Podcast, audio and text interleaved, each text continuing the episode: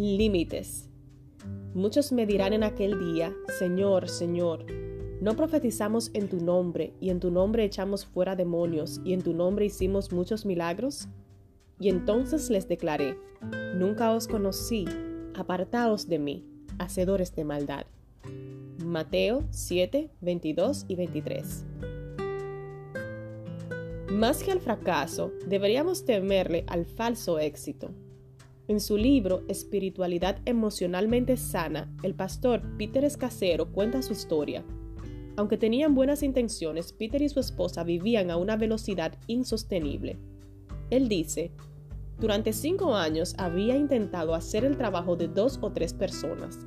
Teníamos dos servicios en inglés por la mañana y uno en español en la tarde, y predicaba en todos. Mi esposa Harry estaba sola cansada de criar a nuestras hijas como si fuera madre soltera. Desde fuera, parecía que fueran una familia exitosa, pero la realidad era muy diferente. Una noche, Harry decidió poner límite.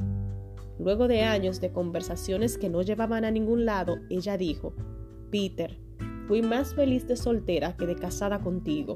Me bajo de esta montaña rusa. Te amo y me niego a seguir viviendo de esta manera.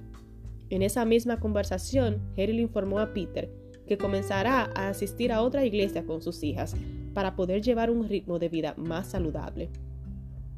Al principio, Peter estaba furioso, preocupado por lo que diría la gente.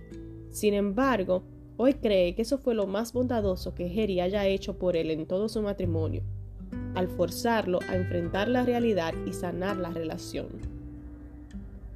Aunque hablamos mucho acerca de la temperancia, pocas veces la practicamos en lo referente al trabajo y a la iglesia.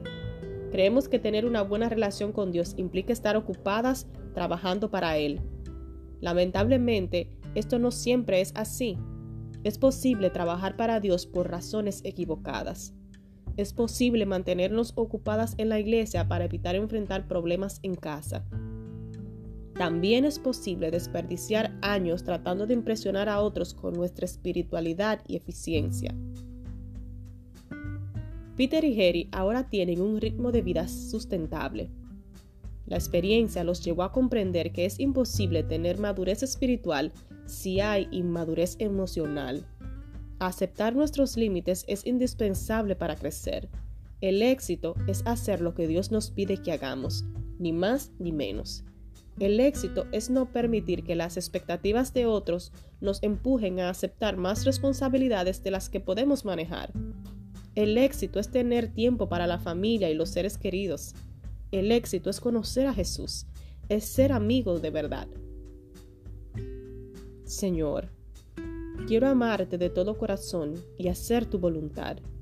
Como María, quiero saber cuándo detenerme y sentarme a tus pies aunque las martas del mundo esperen algo diferente de mí.